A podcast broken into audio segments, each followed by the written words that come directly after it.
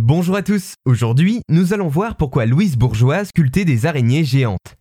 Dans le paysage artistique moderne, Louise Bourgeois est considérée comme une des figures majeures du XXe siècle, et ce malgré une reconnaissance qui sera arrivée sur le tard. Née en 1911 dans une famille de tapissiers, elle est rapidement mise en contact avec les arts manuels. Dans les années 1930, Louise se met alors à fréquenter les salons et les ateliers parisiens où elle rencontre des artistes comme André Lotte ou Fernand Léger et va par la suite prendre des cours au musée du Louvre.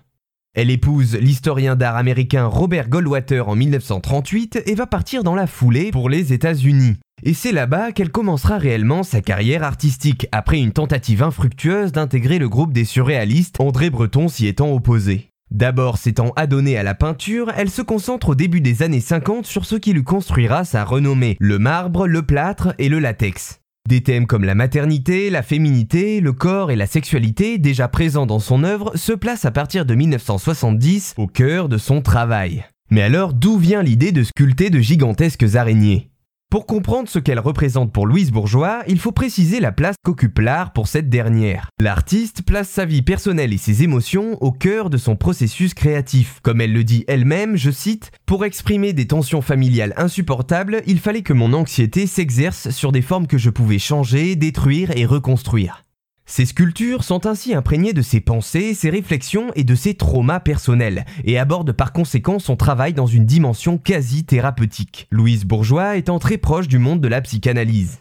Dans ce sens, ces sculptures gigantesques d'araignées représentent symboliquement la figure de la mère, là où le symbole du pénis, autre élément récurrent de son art, fige la figure du père. Louise Bourgeois elle-même dira que l'araignée symbolise la mère, je cite, parce que ma meilleure amie était ma mère et qu'elle était aussi intelligente, patiente, propre et utile, raisonnable, indispensable qu'une araignée. Symbole des tapisseries que réparait sa mère, l'araignée sculptée est parfois rapprochée avec des motifs en lien direct, tels que le fil ou bien les aiguilles.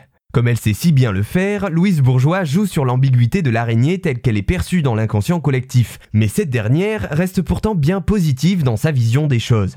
Sa consécration en tant qu'artiste se développe dans les années 1970 et elle aura droit à sa première exposition rétrospective au MoMA à New York en 1982.